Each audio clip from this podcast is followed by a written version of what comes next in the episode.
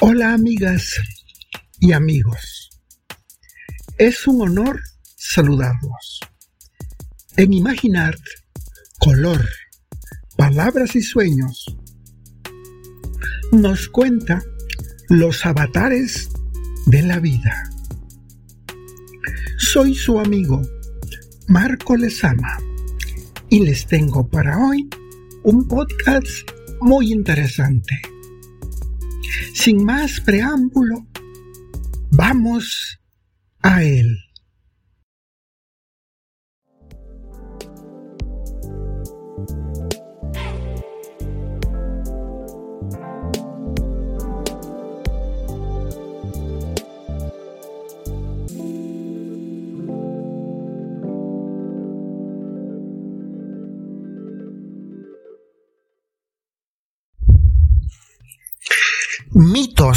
Y leyendas de México. Se reunieron los Tezcatlipocas ante una hoguera. Debían de obedecer la orden de Ometeot. Crear dioses a quienes llamarían los grandes señores que controlan los elementos combinaron sus poderes y dieron origen a quienes serían los regentes del agua. Crearon a Tlaloc, quien es el vino de la tierra, dueño de las aguas del cielo y del rayo. Le confiaron en custodia los cerros, sobre los cuales se acumulaban las nubes que debían llenar de agua. Le confiaron además las semillas de todos los frutos, de los cuales cuidó como un tesoro y guareció en un cerro, al que se le conoció como el Tonacatépetl, o Cerro del Sustento.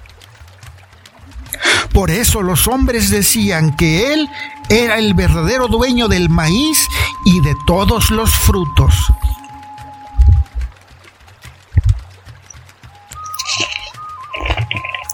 También criaron al complemento de Tlaloc, su compañera, Chalchiutlicue.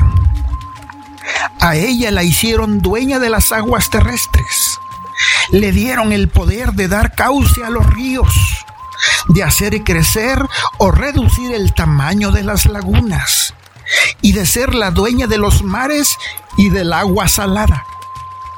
Y le conocían también con el nombre de Huistutziguatl.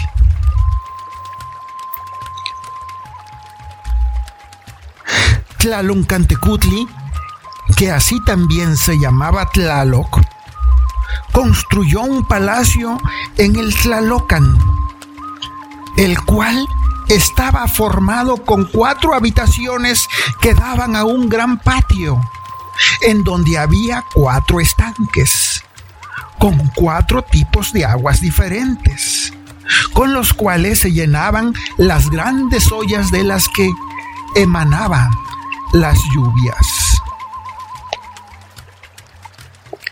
En el primero de esos estanques estaban las aguas buenas aquellas que caen en buen tiempo, aquellas que hacen crecer las cosechas y que alimentan las semillas. En el segundo, las aguas que caen fuera de la temporada y que son las que provocan que las tortillas se llenen de moho, que se pudran las semillas y que las mazorcas se pongan negras.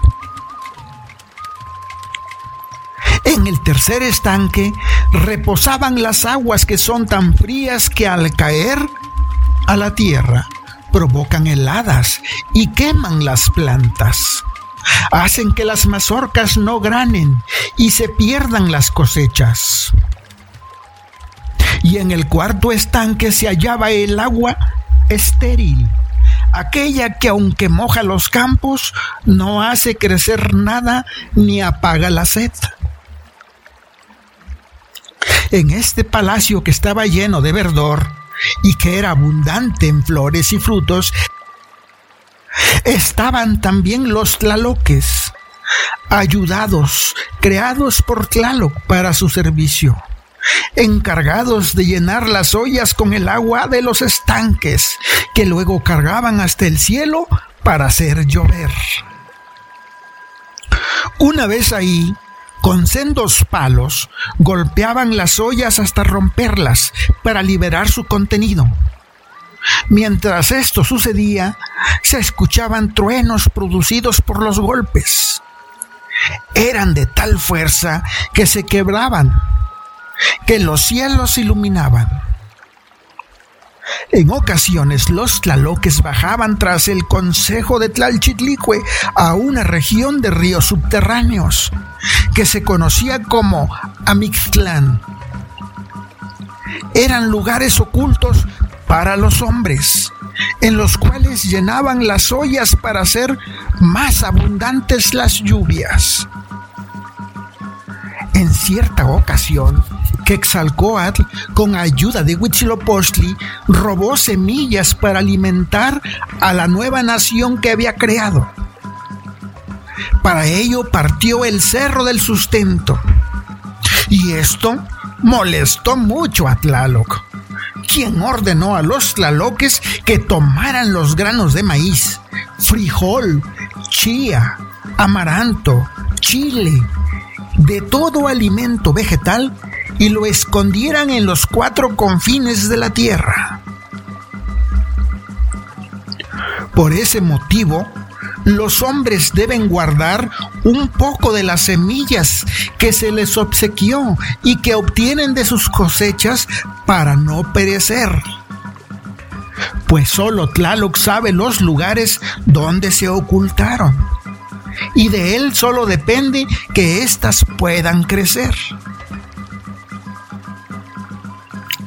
El amor y cuidado que Tlaloc y sus ayudantes tenían sobre estas semillas y sobre todo el agua, que era tal que representaban para ellos algo más valioso que el oro, el jade, la turquesa.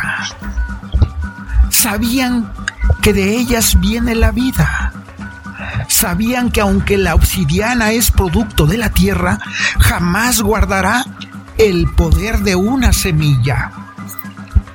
Se cuenta que en una ciudad llamada Tula, Huemac, el último rey de la nación tolteca, para demostrar a las naciones vecinas su poderío, invitó a los tlaloques a participar en el juego de pelota y apostó con ellos. El pago serían los tesoros más grandes que cada cual considerara digno para el vencedor. Se inició el juego y haciendo gala de destreza y buena técnica, el rey de Huemac derrotó en él a Ulama, a los tlaloques. Lleno de soberbia pidió el justo pago que merecía turquesas, plumas de quexal y jades. En cambio, los tlaloques le entregaron el maíz de los cuatro hermosos colores. El soberano, que era un arranque de vanidad, desprendió el maíz, que le parecía poca cosa. Y los tlaloques desconcertados no tuvieron otro remedio que entregar las simplezas que Huemac tanto exigía. Una vez en el Tlalocan y llegada la temporada de lluvia, los ayudantes de Tlaloc le negaron el maíz y el agua a la nación tolteca como castigo. Una gran sequía azotó a la región. Llegó el hambre y con ella la muerte el pueblo tolteca tuvo que partir hacia otras regiones. Abandonando su poderío, dejaron de ser los grandes maestros para ser tan solo los transmisores del arte y conocimiento que harían grande a otra nación. Finalmente, el antes poderoso gobernante murió de pena y remordimiento en los bosques de Chapultepec, arrepentido de haber despreciado los tesoros vegetales que los tlaloques le ofrecieron como muestra de humildad.